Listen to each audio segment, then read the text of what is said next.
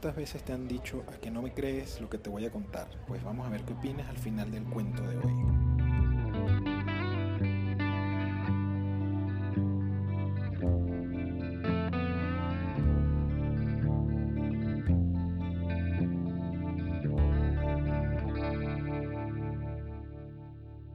Rosario Almarza fue una niña que, según cuenta la historia, murió justo el día que hizo su primera comunión. Por ello, se creó una escuela en Trujillo, dirigida en aquel entonces por la niña María. Ella creó esa escuela y la escuela quedaba muy cerca originalmente de mi casa, en una zona muy cerca del centro de la ciudad de Trujillo, de la Plaza Bolívar. Y luego se mudó a una nueva escuela, una nueva estructura que se construyó y, bueno, todos nos mudamos para allá. Ya yo estaba eh, prácticamente cerca del grado de sexto en la escuela, éramos de los más grandes. Y recuerdo que cuando uno entraba del patio de la nueva escuela hacia las aulas, había una foto de la niña Rosario Almarza con su traje de primera comunión. En algún momento se hizo común el hecho de, de, que Rosario Almarza apareciera de forma fantasmal en los baños de la, de la escuela específicamente en los baños de las niñas. Por eso es que siempre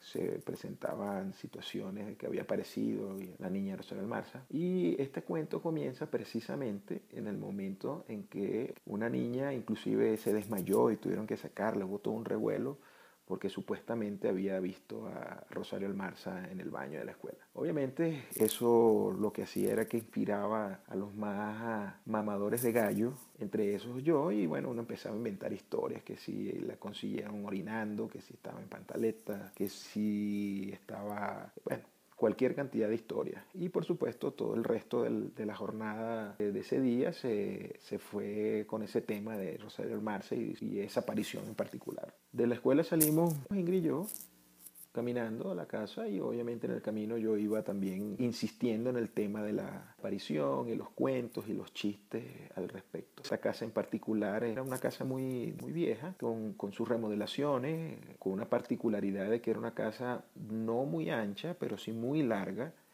Esa casa era de por lo menos media cuadra, quizás una cuadra completa, más que todo de largo, y tenía distintos niveles que conformaban tres salas en la entrada, eh, había una especie de ático, había una escalera de 10 peldaños, y, y, esto es un dato importante para después, que llevaba hacia la parte principal, donde estaban los dos cuartos, que nosotros teníamos un cuarto de estudio, el cuarto donde dormíamos mi hermano y yo, eso se compartía con un área que era el área de comedor-cocina, sala comedor-cocina, y había una escalera de 20 peldaños que daba hacia el cuarto principal, que era un cuarto muy grande, un cuarto con vestier y baño, que era donde dormían mis padres. Nosotros llegamos ese día, como cualquier día normal, comimos algo, recuerdo específicamente nos comimos unas galletas, en esa época eso fueron unas galletas que venían en lata, que luego la lata se utilizaba para hacer quesillo. Recuerdo que destapamos esa, esa lata, uno le quitaba como una especie de cinta plástica que mantenía la tapa, bueno, la destapamos, estaba nueva la, la lata de galletas y utilizamos un frasco de mermelada que estaba en la nevera usado, que bueno, nos lo terminamos de comer y en esa época también se acostumbraba a que los frascos de mermelada venían, se convertían en vasos. Yo lo que hice fue que agarré el frasco de mermelada y lo puse, lo llené de agua, porque uno lo hacía para que el agua se hiciera más fácil lavar el vaso, quitar la mermelada y después utilizarlo. Todo esto en la cocina de la casa, sin nada anormal. De ahí subimos por esa escalera que daba hacia el, de, la entrada principal, que son los 10 escalones que daban hacia hacia esta área, subimos nuevamente porque ahí había una especie de, un cuarto pequeño que estaba elevado, era como un ático, un pequeño ático, de piso de madera, porque el piso daba a, a otro cuarto que estaba debajo, que nosotros utilizamos de biblioteca, y en ese cuarto pues nosotros teníamos usualmente todo el desorden. La ventaja que tenía ese cuarto para mi mamá y para nosotros era que no tenía escalera, era un cuarto que estaba como a metro y medio de altura, entonces uno brincaba y entraba, o había que utilizar una escalera para subir, por lo tanto, ese cuarto no era de uso regular de mi papá o mi mamá y podíamos tener nuestros desorden y realmente nadie lo notaba en, en la casa. Este cuarto de juego, estuvimos Ingrid y yo jugando, pasando el rato, y de repente, a eso de, la, de media tarde, comenzamos a escuchar unos ruidos extraños. Unos ruidos extraños, como que había alguien en la cocina y se sentía que estaban revisando los cubiertos, pero que como que revolvían las gavetas donde estaban los cubiertos. Yo escucho, me quedo callado, pensé que estaba escuchando algo que no era, que no existía, pues, que eran cosas mías, pero cuando veo a Ingrid, Ingrid también tenía la cara pálida porque escucha lo mismo que yo. Sin decir nada, ella me hace señas y me indica que también ella está escuchando eso. En aquella época nosotros teníamos un, un perico y, y, un perro. Bueno, teníamos un perico, un perro, unas tortugas, dos gatos, pero en particular el perro estaba en un, en un área de lavado que estaba justo al lado de la cocina, encerrado, y el perico estaba en, en, su, en una jaula que estaba en el camino hacia la escalera que daba al cuarto de mi papá y de mi mamá. Y se mm, empiezan, pero como, como desesperados, a ladrar el perro y, a, y, el perico empieza a gritar, pero como locos, o sea, sin, sin, parar. Yo, por supuesto, seguíamos escuchando lo, lo, el ruido del, como de la gente y de repente empezamos a escuchar que unos pasos se acercan hacia el área donde estábamos nosotros. El tema es que para llegar donde estábamos nosotros se tenían que subir los 10 escalones, había que dar dos o tres pasos más y cruzar a la derecha, que era como una pequeña sala, y ahí se veía el cuarto a mano derecha, que era la, entrada hacia arriba, la alta, que era donde estábamos nosotros. Pues nosotros escuchábamos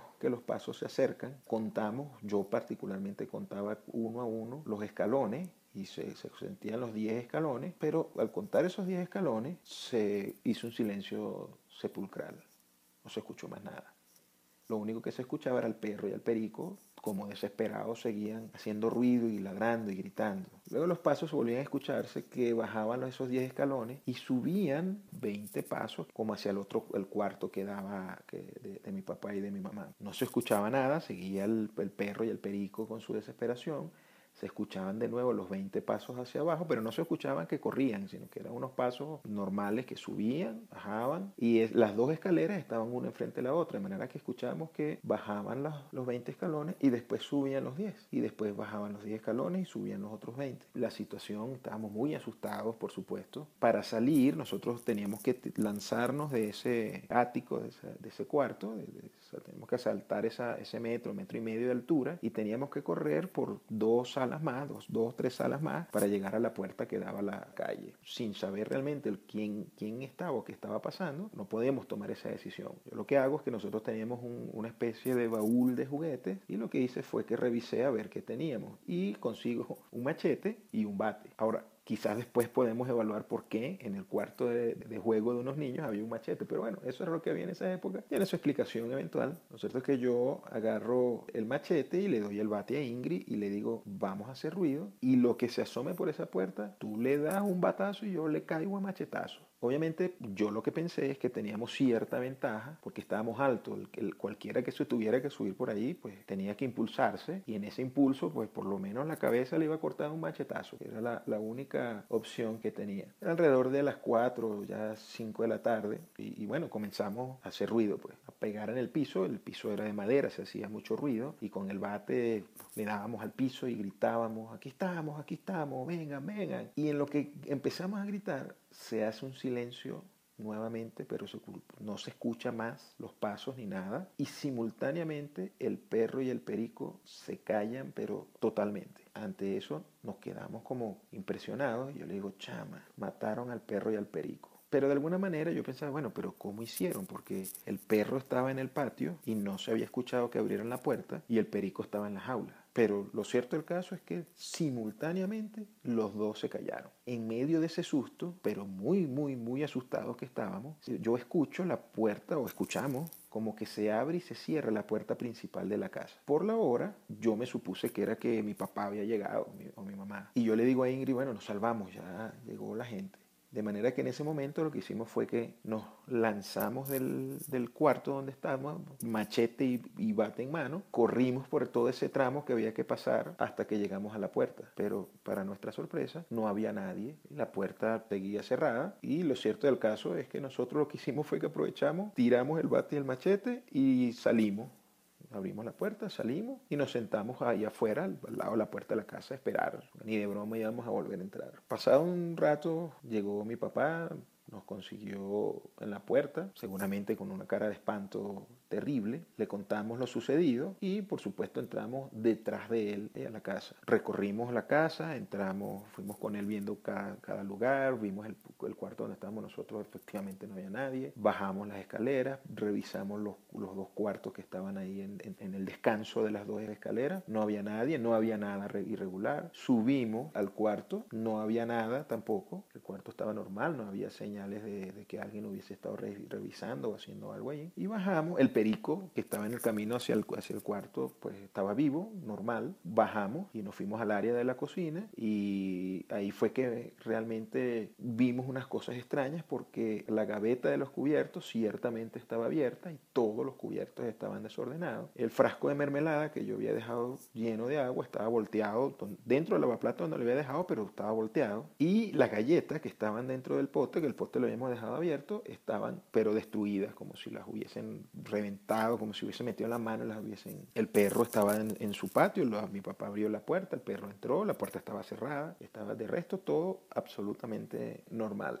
Bueno, pasamos el susto, surgieron explicaciones, que si en primer lugar por lo que había sucedido en la escuela y todo ese proceso de, de, hablar de eso y de burlarnos de eso, pues que nos había abierto los sentidos, que estábamos predispuestos a escuchar cosas y nuestra mente nos, nos, hizo, nos jugó, nos hizo una jugada con la imaginación. Después que mi mamá llegó y otras personas se enteraron, pues entonces dijeron que era que eso podría ser una construcción y que lo que se eran los martillazos o los golpes que estaban dando. Pero a todo eso yo pensaba que estaba muy bien, podía ciertamente haber muchas explicaciones, pero ¿por qué nosotros escuchábamos precisamente los 10 pasos? porque escuchábamos precisamente los 20 pasos hacia el cuarto de de, mis padres, porque el perro y el perico se callaron simultáneamente en un momento y qué había pasado con los cubiertos, el frasco de mermelada y las galletas. Bueno, al final de cuentas nunca pudimos saber qué es lo que había pasado. Lo que se hizo fue eh, que se pidió que fuera el padre, y si no me recuerdo fue el padre Villasmil que fue y, bendijo la casa, porque teníamos muy, mis padres tenían muy buena relación con él. Y en lo personal, pues yo lo que decidí fue no volver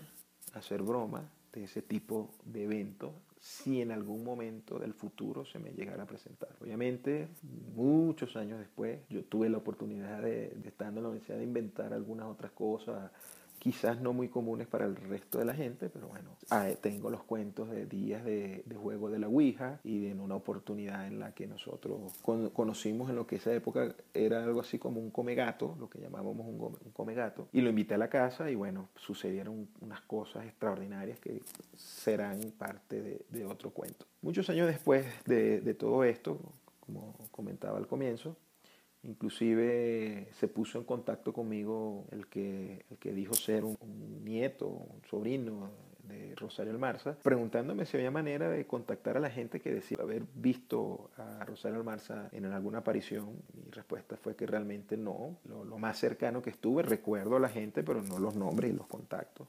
Y realmente hoy en día Inclusive ahora que estoy aquí sentado y contando esto, pues todavía siento temor y estoy seguro que esta noche me costará para, dormir luego de, haber recordado este cuento. Espero que les haya gustado este cuento. Ya para el próximo capítulo, cambiando un poco el tema, voy a contar acerca de... Son, son realmente dos cuentos que voy a unir en uno solo. Uno se refiere a un momento en el que yo como scout me vi enfrentado a, esa preparación que se supone que uno tiene cuando tuve que correr por la vida de alguien más. Y luego de eso lo voy a unir con un cuento muy cómico ahora de cuando también tuve que correr, pero en ese caso tuve que correr por la vida mía no por otra vida. Así que bueno, espero que les haya gustado y espero que puedan estar para el próximo capítulo.